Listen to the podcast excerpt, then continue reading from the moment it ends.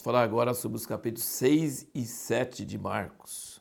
Jesus pregando e fazendo milagres em Nazaré, a cidadezinha onde ele foi criado, onde ele passou a infância. E você percebe que o pessoal ficou escandalizado e admiraram demais como que ele fazia milagres e como que ele tinha tanta sabedoria e tanta eloquência. Sabe o que isso nos mostra? Que até começar seu ministério, até ser batizado por João Batista receber o Espírito Santo, Jesus era igualzinho a qualquer outro galileu. Ele não se destacava, ninguém sabia que ele era filho de Deus. Ou seja, ele viveu 30 anos como um galileu qualquer. Você já imaginou? Que paciência de Deus, que descrição né, de agir de uma forma tão normal, ele parecia um galileu, e galileu naquela época como se fosse lá do interior, né? entendeu? lá da roça. E Jesus parecia igualzinho a eles. E aí, quando ele chega, depois de ser batizado e com o ministério e tendo feito coisas na, em outras cidades, eles ficaram escandalizados, porque eles conheciam ele naturalmente.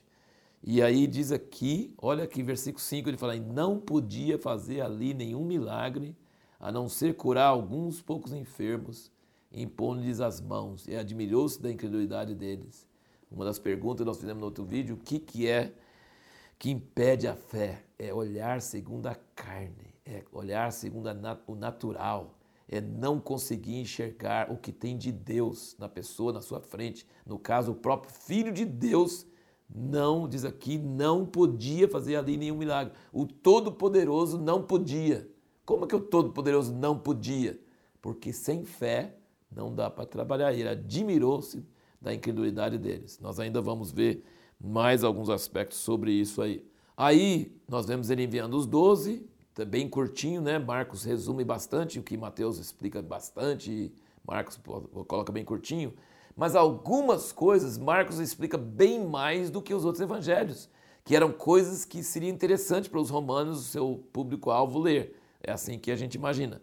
Então, a morte de João Batista fala sobre a dança da filha é, de Herodias e depois é, como o rei agradou e prometeu dar quase até a metade do reino, e a mãe dela falou com ela para pedir a cabeça de João Batista e ele não queria de jeito nenhum, porque ele, ele honrava João Batista, mas aí ele, para honrar diante dos, dos, das pessoas, ser politicamente, socialmente correto, ele tinha que cumprir sua palavra, e aí ele matou João Batista. Então, assim, entra em bastante mais detalhe do que nos outros evangelhos, essa história sobre a morte de João Batista. E aí Jesus queria ir para um lugar é, quieto, alguns dos outros evangelhos mostram que ele estava meio querendo pensar e orar a Deus sobre essa morte de João Batista, mas aqui fala que também ele queria levar os apóstolos que voltaram de suas viagens curtas, né, missionárias, e ele queria conversar com eles, e tinha muita gente, não dava nem para comer, ele queria ir para um lugar à parte.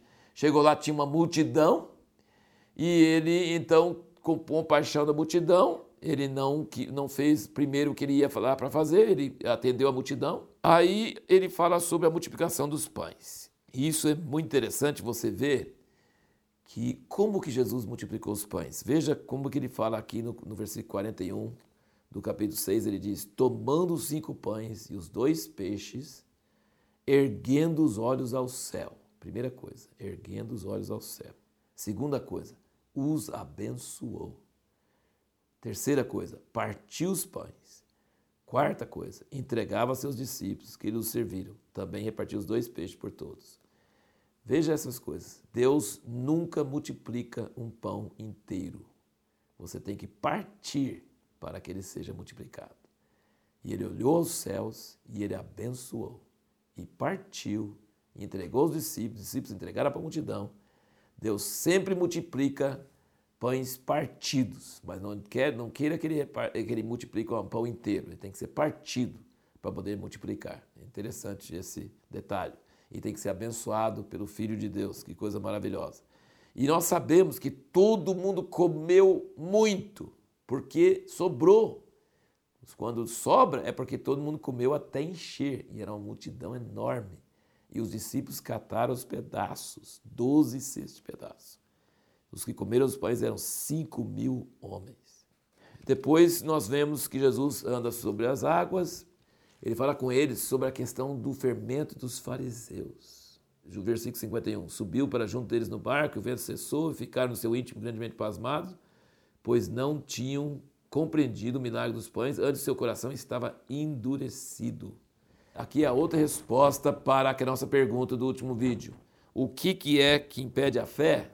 É conhecer segundo a carne e ter um coração duro. O coração deles estava endurecido. Eles pegaram os pães, eles entregaram a multidão, eles cataram o, os pedaços que sobraram e contaram os cestos e eles não tinham entendido, não creram. É uma coisa incrível. Como que pode ser desse jeito? Veja no capítulo 7, ele fala sobre a tradição dos anciãos. Os fariseus estavam criticando seus discípulos por não lavar a mão quando, quando comiam. Lembra que eu falei sobre a maneira que Jesus vê a lei? Jesus não enxergava a lei, que ele é o próprio Deus que deu a lei, do mesmo jeito que os fariseus vinham a lei. Como que seus discípulos não, não cumprem a tradição e não comem pão sem lavar a mão? E Jesus falou, usou palavras duras para ele, falando que eles anulavam a lei de Deus pelas suas tradições.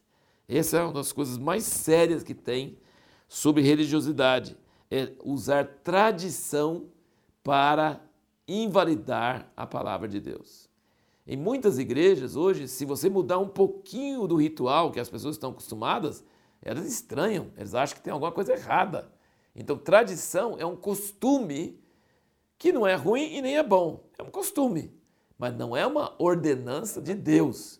E às vezes as pessoas, ele fala assim, vocês falam que a pessoa nem precisa oferecer ao seu pai sua mãe o sustento, se ele diz que está oferecendo a Deus, que o sacerdote ia ganhar, né? Então, que ele não precisava sustentar o pai e a mãe, que dando oferta estava bom, ficava livre. E isso não está na lei de Deus. Ele diz, versículo 13 do 7, ele diz: invalidando assim a palavra de Deus pela vossa tradição, que vós transmitiste também muitas outras coisas semelhantes fazeis. E aí ele fala uma coisa muito dura, ele fala, não é o que entra pela boca que contamina o homem, mas é o que sai do homem, do coração do homem, são as coisas erradas que contaminam o homem. E aí os discípulos ficaram com muita dúvida sobre isso, e aqui no versículo 17 diz: Depois, quando deixou a multidão e entrou em casa, seus discípulos o interrogaram acerca da parábola. Respondeu-lhes ele: Assim também vós estáis sem entender? Você nota aqui em Marcos que Jesus dá uma resposta meio forte para eles. Vocês também não entenderam lá na parábola do semeador? Ele fala assim: cês, cês, Como vocês vão entender a parábola? Vocês não entenderam nem essa que é tão simples, né? E aqui, mas aí, depois ele passa e explica direitinho, mas ele dá uma bronquinha primeiro, né? Como que vocês também não entendem? Você não sabe que o que entra de fora né, vai para vai o lixo, vai para o esgoto e não tem problema nenhum, mas o que sai do homem é o que contamina ele? Então, mas ele explicou direitinho para eles.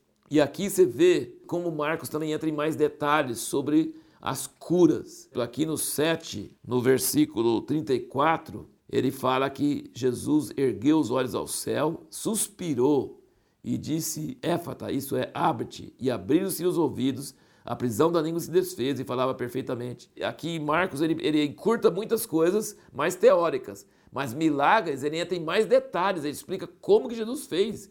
Ele tirou o surdo de entre a multidão, levou a parte, meteu-lhe os dedos nos ouvidos e cuspindo, tocou-lhe na língua, erguendo os olhos ao céu, suspirou. Então aqui esses detalhes aqui você não tem nos outros evangelhos, você tem isso aqui em Marcos, assim, Marcos ele interessa em passar os detalhes de como Jesus fazia as curas. E mais uma vez você vê que Jesus não gostava de ficar no meio da multidão fazendo sensacionalismo. Ele levou ele à parte e houve um processo, e houve um suspiro, e houve toda uma maneira para que esse homem fosse curado. E a mulher cananeia também ela foi curada por causa da insistência dela é, em querer que, se humilhar. E então nós vemos que ver sinais e milagres não traz fé necessariamente. Se o coração não estiver aberto, se o coração não estiver sedento, não adianta ver sinais e milagres que não vai ter fé por causa disso. E a pergunta no próximo vídeo é: por que Jesus não precisou jejuar e orar para expulsar o demônio do menino epiléptico?